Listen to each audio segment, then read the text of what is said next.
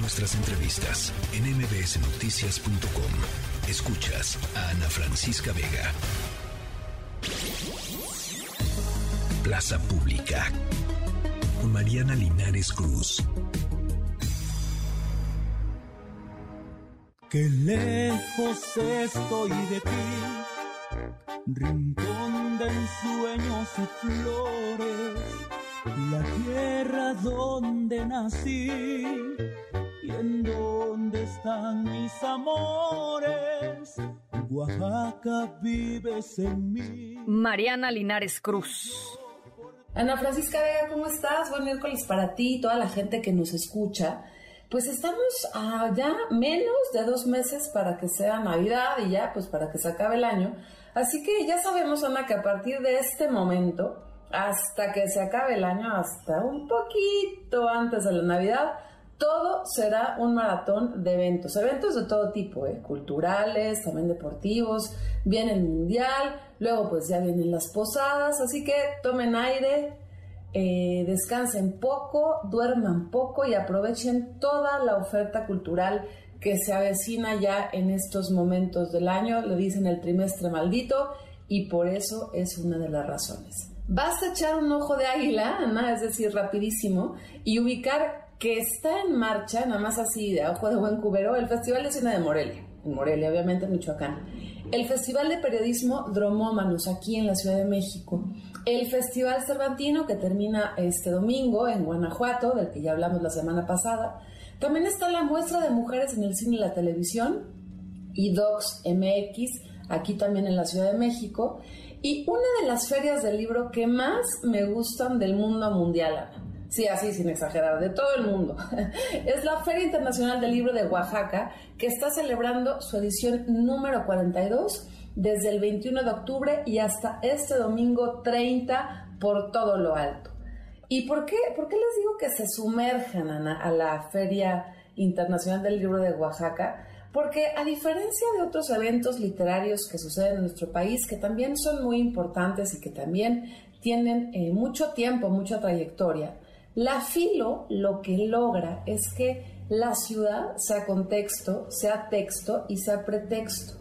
Los eventos de la filo ocurren eh, pues desde el Zócalo hasta la catedral, en centros culturales, en plazas, en restaurantes, en las noches, donde además pues puedes encontrarte autoras y autores que se pasean con más ánimo de pasar desapercibidas, pues desapercibidos que de ser estrellas de altas galaxias como si nos ocurre en otras ferias del libro. Digamos que eh, la Filo es eh, la mejor de México, al menos para mí, porque logra integrar a lectores y lectoras con autores y autoras eh, en un ambiente pues muy horizontal, muy de conversación, mucho de debate como sucede casi todo en Oaxaca, mucho diálogo y sobre todo en esta posibilidad de sembrar en nuevos lectores, pero también en nuevos escritores y escritoras, la dinamita del poder literario.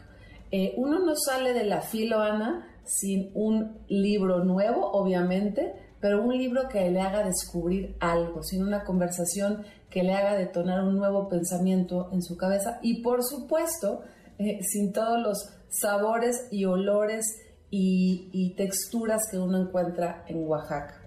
Y algo más, Ana, que es muy importante de esta feria del libro, al menos en las últimas ediciones, se ha concentrado eh, por echar por la ventana eh, todo su poder para apoyar al talento mexicano, para descubrirlo, para fortalecerlo, para impulsarlo, para que no solo eh, sepamos de ellas y de ellos, sino que podamos, podamos comprar sus libros, encontrar sus procesos literarios. Lo mismo ocurre con las autoras que con las editoriales que con otro tipo de artes literarios. Así que yo creo que ahí está la verdadera fortaleza de la Feria Internacional del Libro de Oaxaca.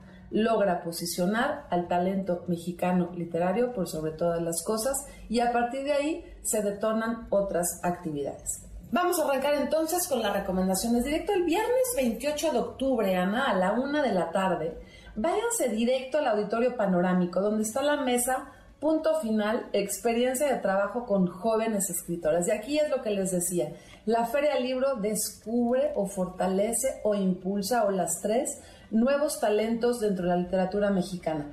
Este es un diálogo en torno al taller tomado por escritoras con la mentoría de Juan Pablo Villalobos, que es ya un escritor de amplia trayectoria mexicano también. Y entonces nos cuentan Ana Emilia Feldner, Isabel Zapata, Ivette Luna, Olivia Terova y el propio Juan Pablo Villalobos, cómo fue, cómo es estos procesos creativos. ¿Por qué es interesante ir a esta mesa, Ana? Porque una, uno encuentra eh, nuevas ideas eh, y la importancia de lo que significa escribir en un mundo tan complejo y tan complicado con el que estamos hoy.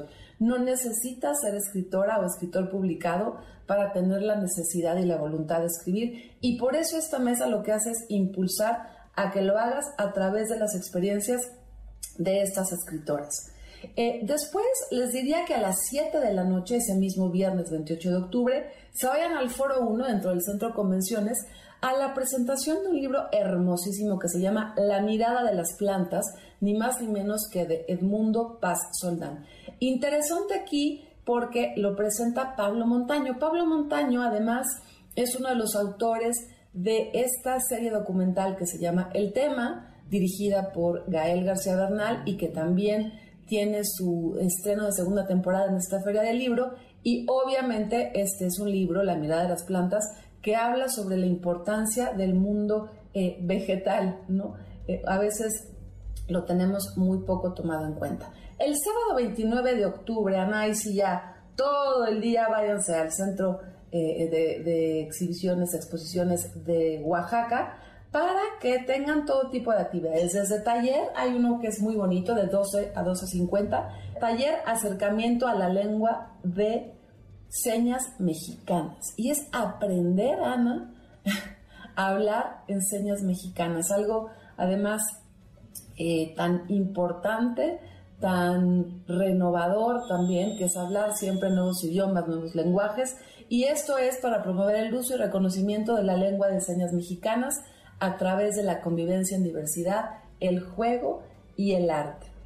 Después yo les diría que se vayan a, un espectáculo que es el, el ciclo Apapacharte, esto es en el área de los jardines a las 5 de la tarde, porque hay un espectáculo llamado El Autobús Mágico.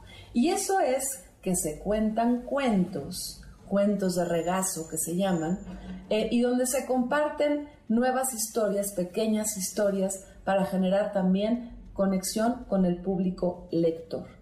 Eh, a las 7 de la noche, Ana, va a haber también eh, una mesa muy importante sobre medio ambiente y futuro, donde otra vez estará Pablo Montaño, Diego Rodríguez y Juan José Consejo para saber cómo abordamos desde diferentes narrativas el cuidado eh, ante la crisis climática.